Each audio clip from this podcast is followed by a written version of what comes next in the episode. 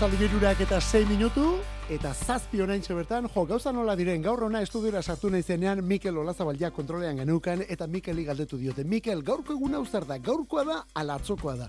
Zemen loiotik kanpora begira jartzen gara, eta atzoko egunaren berdin-berdina ikusten dugu. Ordutegi ere berbera, musikarekin gatoz, antzeko zerbait egitera gatoz, eta esan dugu, zer ari gara oraindik ere, astelenekoarekin, ala asteartekoarekin kontuz, jaun Andreok, ja aste artea, gaur gainera urriak amargarrena. Hori bai, musikeroak hemen gatoz, betiko musika saio egitera, baina gaur kantu ezberdinekin, eh? Ola zabal jauna aukagu gaur ere arlo teknikoan, gu geu abesteak aukeratu eta aurkezten, eta gero zure iritzi eta proposamenak ere bai, eta zure musika zaletasuna gauza guztien gainetik, eh? Proposamen horiek bidaltzeko iritzi entzat WhatsAppa zenbaki honetan 6 sortzi sortzi 666000 Euskadi Ratiaren betiko ba, WhatsApp zenbaki zenbakia 6 sortzi sortzi 666000. Beraz, hausi izan dadila gure astearteko taupada elektrikoa. Astearteko kantu kontari. Momentuko sentsazioa talde hau. The Last Dinner Party.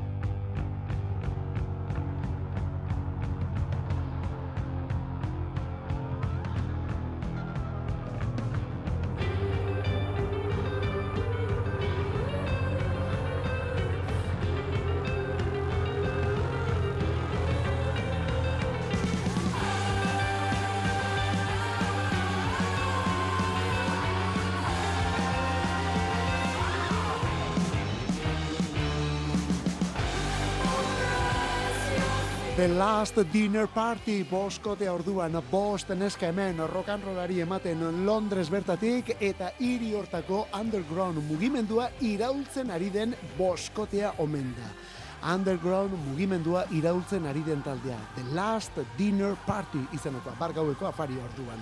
Eta oraindik ere hiru abesti besterik ez dituzte erakutsi. Bueno, hirugarrena, pentsa, hirugarrena My Lady of Mercy izeneko atzo bertan erakutsi dute. Beraz oraindik ere banda berria. Eta soinu honekin agian pizko bat, ez dakit, lekuz kanpo harrapatu zaituzte. Bueno, geuri ere bai esaten baldin baduzu, eh? Talde ezberdina delako, itxuratik hasita eta gero egiten duten musika ere, ba ezberdina delako, pop eta rock, bar barrokoa lantzen omen dute, abanguardiako musika, art pop, eta horrelako deskribapenak ageri dira, hauen musikaren inguruan. Beren erreferentzia David Bowie. David Bowie tik abiatuta gaur egun onelako musikak orduan. Aurtengo izenetako bat omenda, eta hala izango omenda. The Last Dinner Party, eta esan bezala kantu berria Londres bertatik. Gisa honetan ezagututakoak beste bi Australia rauek, Royal Madel eta Otis Pavlovic, hau da, Royal Otis Bikotea.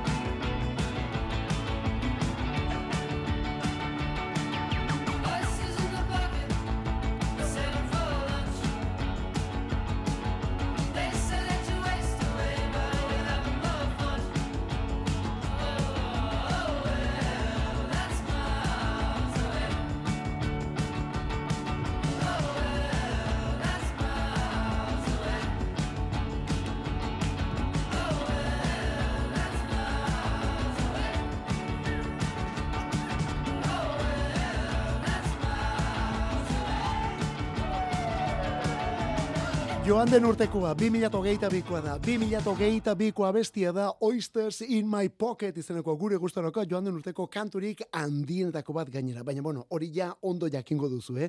Mila bider ekarri ditugulako beste bi mutil hauek, eta ekarri ditugun bakoitzean beti gauza bere esaten dugulako. Zeona, zeona eta zeona. Gauza da, Royal Otis bikote honek orain arte zenbait single eta EP plazaratu dituela. Zenbait single eta EP. EP azpimarratuak gainera. 2008 biko Barran Grill esate baterako, edota 2008 eruko Sofa Kings ere bai. Bueno, ba, horien ondoren, gaur iragarri dute lehen albuna, lehen da biziko disko handia. Prats and Pain izanekoa, Prats and Pain. Datorren urteko txailerako, oraindik ere disente falta da, metira dirudienez, onelako kantuak ekarriko ditu. Gaur bertan estrenatu duelako Royal Otis bikote Australiarrak abesti berria. Fried Rice, arroz frigitua. Eta honekin taldearen lehen iraupen luzeko iragarri ere bai lehen esan dugun bezala. Diskosoa Prats and Pain, hau da Royal Otis.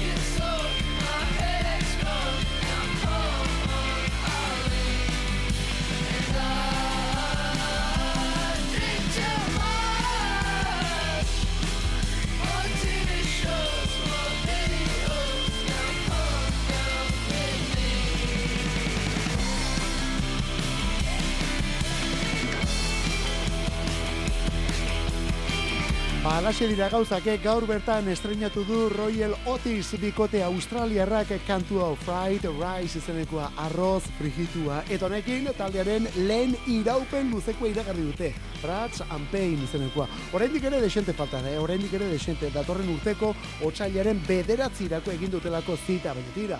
Aurretik hasi dira kantuak erakusten, adort batetik eta gaur bertan Fried Rice mundial hau, eta honekin guia feliz esaten dena, eh? Ze ona.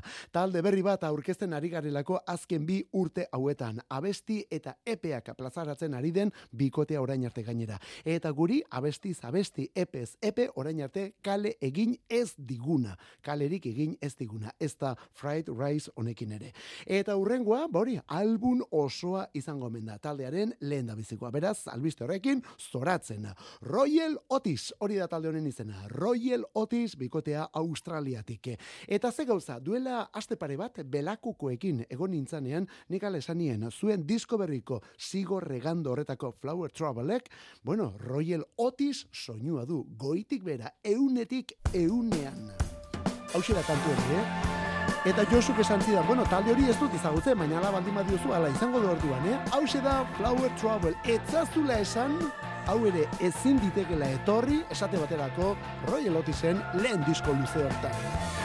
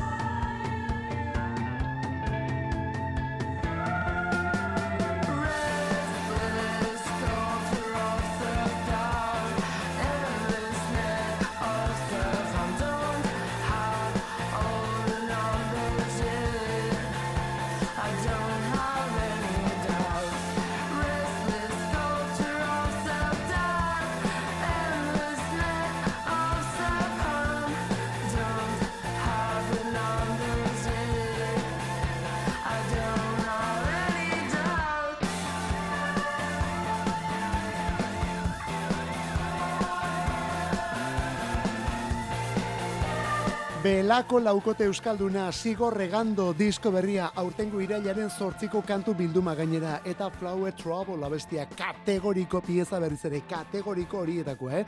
Eta guk lehen esan dugun bezala Royal Otisen orbirta horretan ikusten dugun abestia guk bai behintzat, eh? Hain goran kantatzen dute Royal et Otisek eta hain beheran kantatzen du Belakoko Krisek, ba bueno, kasi kasi mundu paralelo bat sortu dutela. Asteburu potentea dute mungiarrek, eh? Asteburu benetan potentea Maria Mungiarrek ostiral honetan, ostiralean bertan, Bilboko kafe antzokian aurkeztuko dutelako zigorregando diskua, Bilboko kafe antzokian ostiralean, eta larun batean donostiako dabadaban arituko direlako, belako. Bueno, Euskal Herrian, beste estilo batean, Kristonak, bizkaiko arratia, Kristonak, garaibatean eskian Kristo, eta horren gustoko dugun talde honen irurogeita amarreko jarrera horri eta rock soinu hori. Horain disko berria, 2008 biko azaroko hau bete hortz izanekoa. 2008 bian hau bete hortz. Honelako abestiak ere bai, hau kristonak da.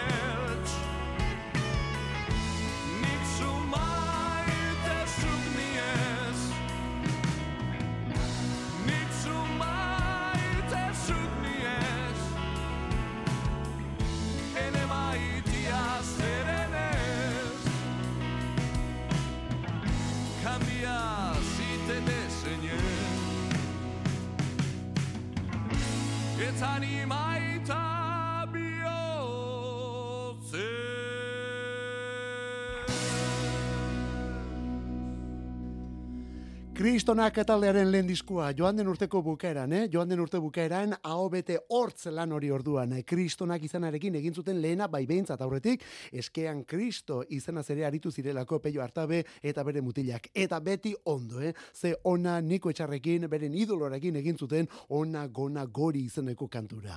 Ogeita bian izen aldatze erabaki zuten, eta Kristonak dira handik aurrera. Kristonak orduan, disko bakarra, baina kontzertu pilua ere bai. Euskal Herri osoan, eta tira zergaitik ez hemendik kanpo ere bai esate baterako. Ostegun honetan etzi Liverpool iriko The Cavern aretoan arituko dira beste bost hauek. Bai bai bai benetan diogu eh? The Beatles sortzen ikusi zuen areto horretan. Oraindik ere bizi da The Cavern mila goraberaren ondoren oraindik ere bizi da eta bueno bizirik baldin badabil eta larri baldin badabil arratiako boskotenek berpiztuko du areto hori eh? Ostegun honetan ostegun honetan arratsaldeko 7 erdietatik aurrera. Kristonak esan bezala Liverpoolen bertan The Cavern aretoan. Iker Martínez Oñatierra, Iker Martínez eta Zaldi Errenak talde ere bai. Abesti berria klip eta guztiela izterre, eh? Samin eskutuak hori bere izenburua Iker Martínezen alderik egotar edo zureñuena hemen musika eginda. Irurak eto gehieta zazpi, Euskadi Ratia berriz ere kantu kontan.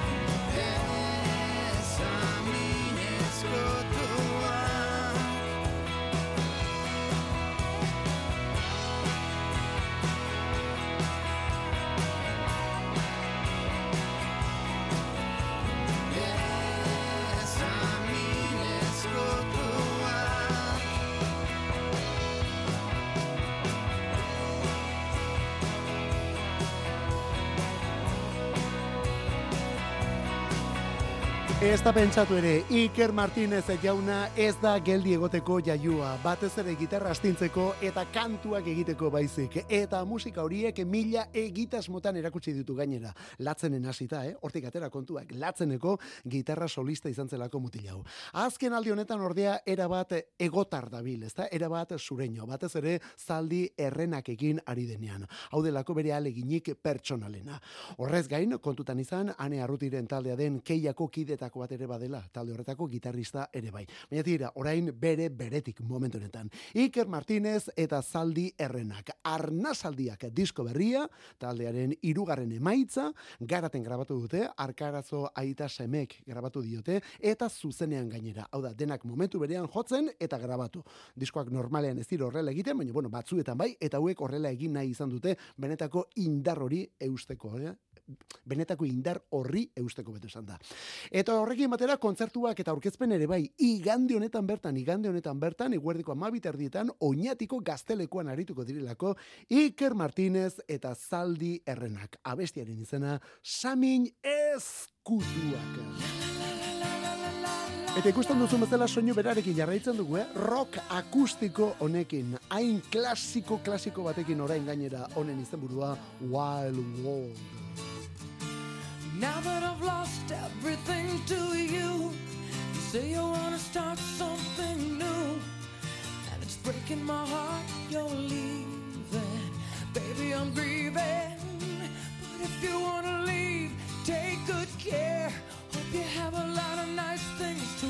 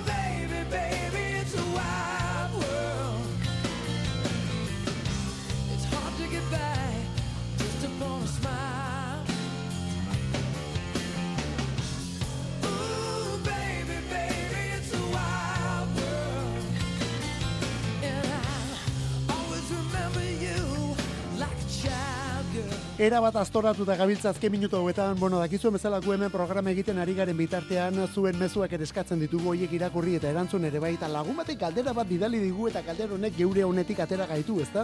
Eta lagun honek ala esaten zigun, egia alda hogeita lauko, hau da, datorren urteko ekainaren amazazpian, Bruce Springsteenek kontzertu eman behar duela Donostiako Anoeta Estadioan.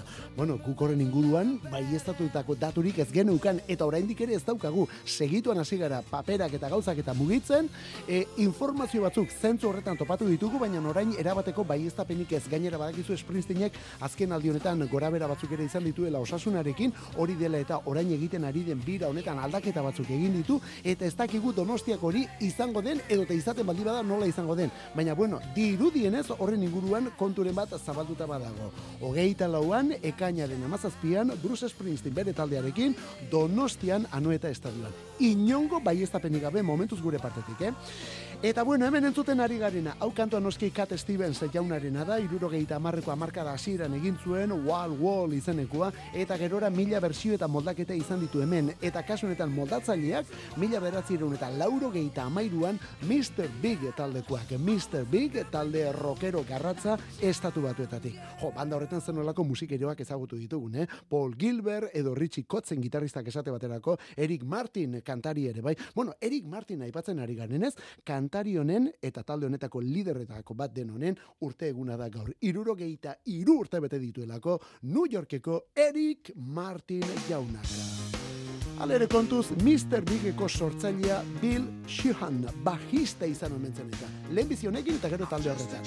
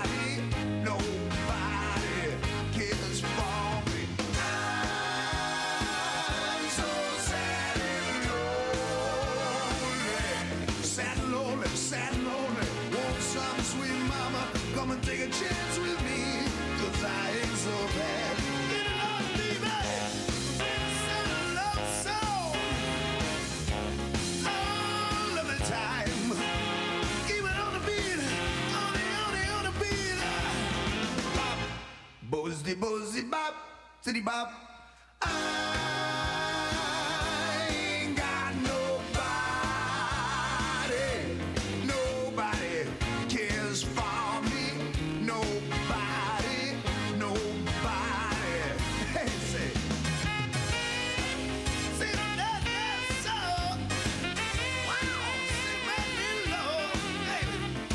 Aurretik heldu diogun aurkezpen horri helduz berriz ere, bueno, botxe, Mr. Big taldea, ez da Mr. Big taldekoak ekarritu gaur honetan, Bill Sheehan bajistak sortu zuelako talde hori, lauro gehieta sortzian, eta lauro gehieta marreko amarkadan sekulako arrakastak lortu zituen, eh? Eta segituan talderatu omen zituen, gaur iruro gehiete iru urte bete dituen Eric Martin kantaria eta Paul Gilbert gitarrista. Bill Sheehan ondurako benetan tipo ospetsua zelako. Besteak beste, Van Halen taldeko David Lee Rothekin ibilitako. quoi. David Lee Roth, bera da hemen entzon dugun, eh?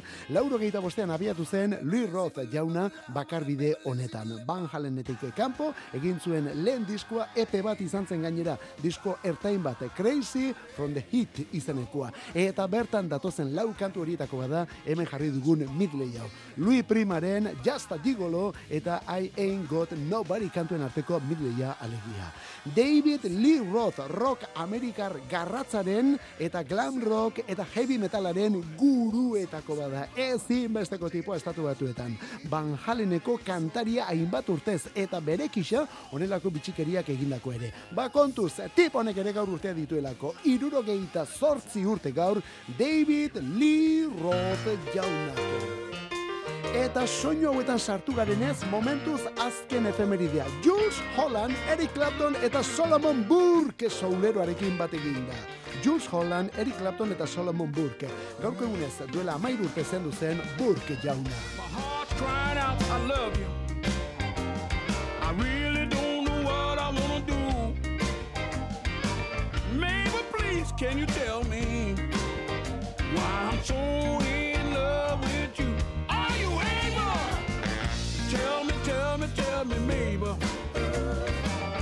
your heart in love is true?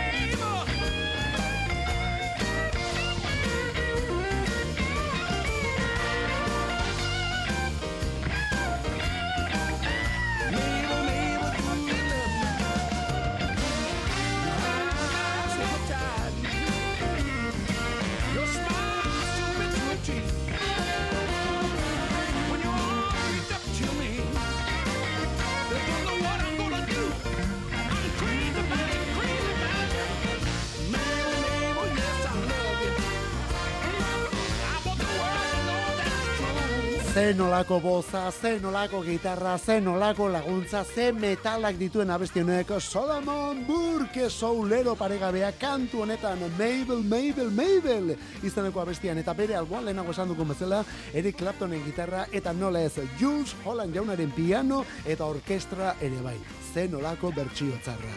2000 eta iruko grabazio da, hogei urte, hori bai, handik zazpi urtera, 2000 eta amarreko urrianen amarrean zendu zen Solomon Burke jauna. Ordurako mm, asko gizenduta zegoen, baldartuta, eta osasunez asko jetxitere bai. Bueno, aurre hartan Euskal Herrian aritu zen gainere, eh? abioi batean hiltzen Solomon Burke, baina ez abioi istripuz, egaldi baten ondoren, abioia lurra hartzen ari zela, bihotzekoak eman, aireportuan bertan, eta antxe orduan. Bere pizarik gogoratuena Everybody Loves Somebody izeneko abestia da, dudari gabe ezin besteko kantu eritako bat. The Rolling Stones, Wilson Pickett edo The Blues Brothersek ere ospetsu egindakoa. Irurogeita marzituen gaurko egunez 2000 marrean Solomon Book. Aspaldiko kontu egin ari gara eta aspaldiko musikariekin normala da demorarekin alakoak bueno, ba, falta izaten joate, ezta? Normala estena beste hauena da. Inondik inora ere ez. The Rolling Stones aipatzen genuen aurre honetan, hemen ditugu 2000 eta hogeita iruan, lauro gehi urteren bueltan. Lady Gaga eta Stevie Wonderekin batekin da. Sweet sounds of heaven Falling down, falling down to this earth I hear the sweet,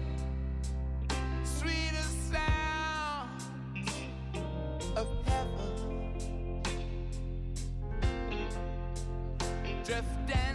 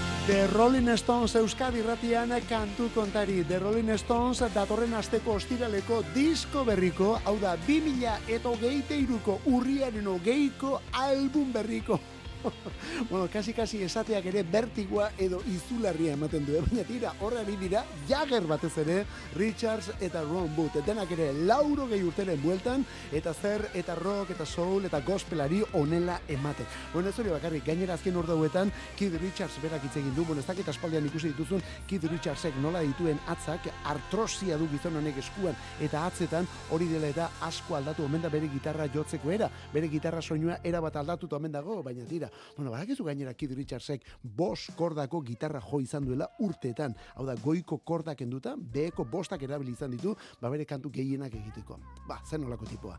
Lady Gaga dute alboan kantu honetan, eta Stevie Wonderen teklatuak ere bai Sweet Sounds of Heaven, hori da izena, Sweet Sounds of Heaven. Eta hau, datorren asteko ostiraleko Hackney Diamonds diskuan etorriko da, beste amaika kantu berrirekin batera. Ogeite iruan Rolling Stones taldeak disko berria. Beraz, hasi gaitezen prestatzen. Kantu kontari, Euskadi irratia, musikeroen leioa. Musika bila bazabiltza, emai guzu aukera bat. Iruretatik lauretara, denetarik jartzen dugu. Garaibateko kasetaietan bezala, egungo streaming plataformetan dabiltzan kantu denak. Eta CD-ak eta viniloak, musikarik ez da falta. Kantu kontari, astelenetik ostiralera Euskadi irratia. Norvegiar kantari eta musikari gazte bada Sigrid Ghost Mamua bere abesti berria. I don't mean to get so sentimental It's pathetic and I know it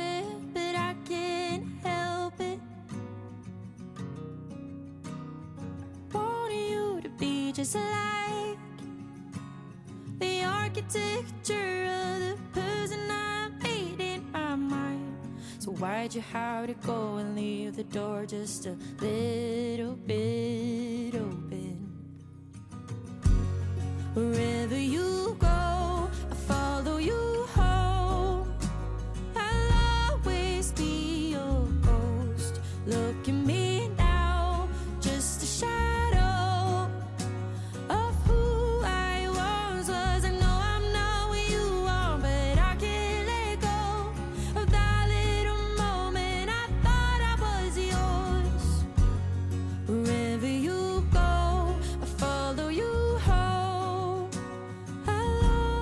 just be your ghost if all we need is love.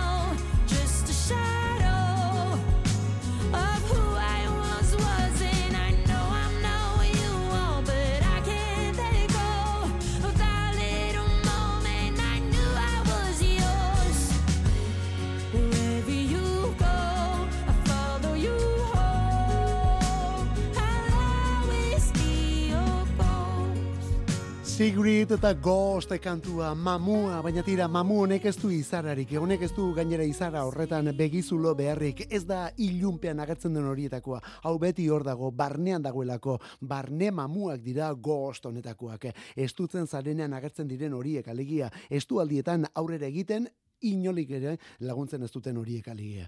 Txikitzen zaituztenak azken batean, nire mailan aritu ote naiz, nire onena eman ote dut, zenbatetan egin diote dizkigu horrelako galderak geure buruari, ezta? Bueno, ba, horretaz omen da goste kantua. Mamuiek zeinen gutxi laguntzen duten aurrera egiten. Eta honekin, epe berri bat ere bai, Sigridten eskutik. Sigrid izeneko kantaria aurkezten ari garelako hemen, Norvegiatik. Aurretik, 2000 eta hogeita biko How to Let Go diskoarekin arrera ezin baino izan zuen emakume bakarlari honek, Sigrid honek, eta orain beldur eta mamu guzti horiek alde batera utzita, Ghost kantua. Urriaren ugeita zazpian, honekin batera, The Hype hau jasoko duen EPA ere bai. Bera orduan, Sigrid. Eta Blossoms ingelesen txanda, era bat poetiko gainera, eh? poesia bat musikatuz, to do list after the breakup kantua. Eta honekin beraikin batera, beren hiri berekoa den Finlay kantari ere bai.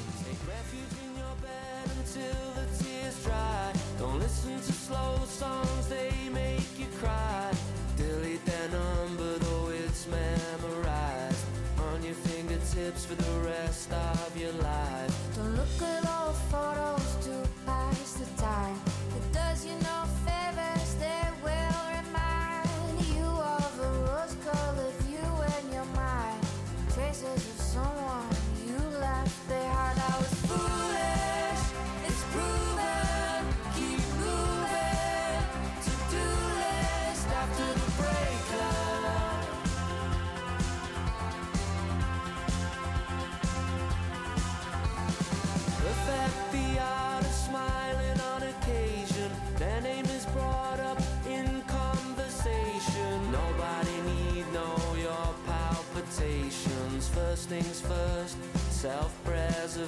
Remember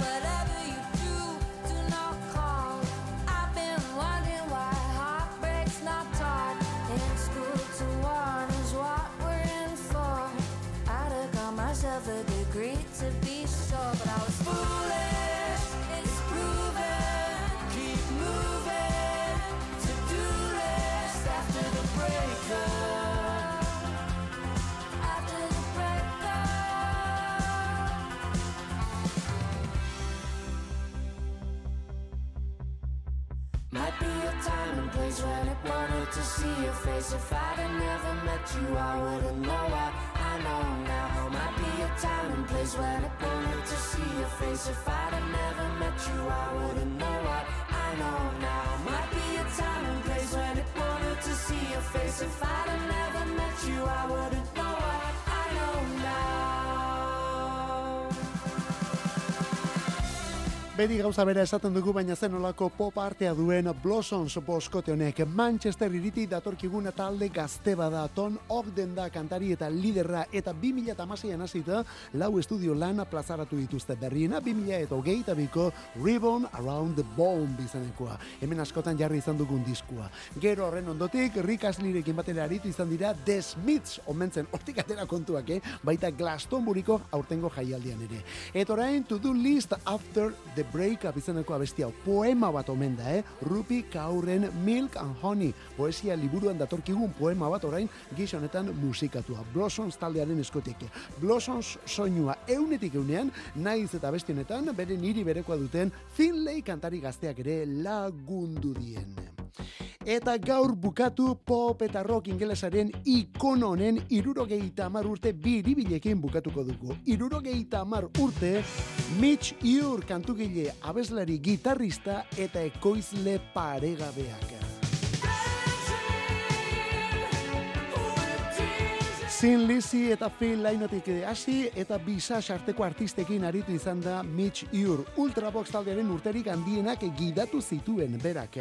Bereak dira Fade to Grey kantua, Vienna, Him, Do They Know Is Christmas kantu ere bai. Berak idatzi eta ekoiztu zuelako Do They Know Is Christmas kantua. Eta gero horren ondotik, Life Aid jaialdiaren antolatzailetako bat izan zen. Berea baita ere esan barik ere hemen azpiti dugun Dancing with Tears in My Eyes izeneko beste abesti hau. Hori dena dela eta hobe edo Britaniar imperioaren ordena medailaz saritu zuten. Mitch Ure jauna. Mila beratzirun eta berrogeita mairuko urriaren amarrekoa da. Gaur zazpi zeroarekin esnatu dena. Hori bai, zen olako abestiekin. Eta huekin, gaurkoz gure despedida. Musikeroak Euskadi Ratia kantu kontari Olazabal eta Bion partetik eskarrik asko benetan. Biarrarte ondo izan zauritxuren ibili.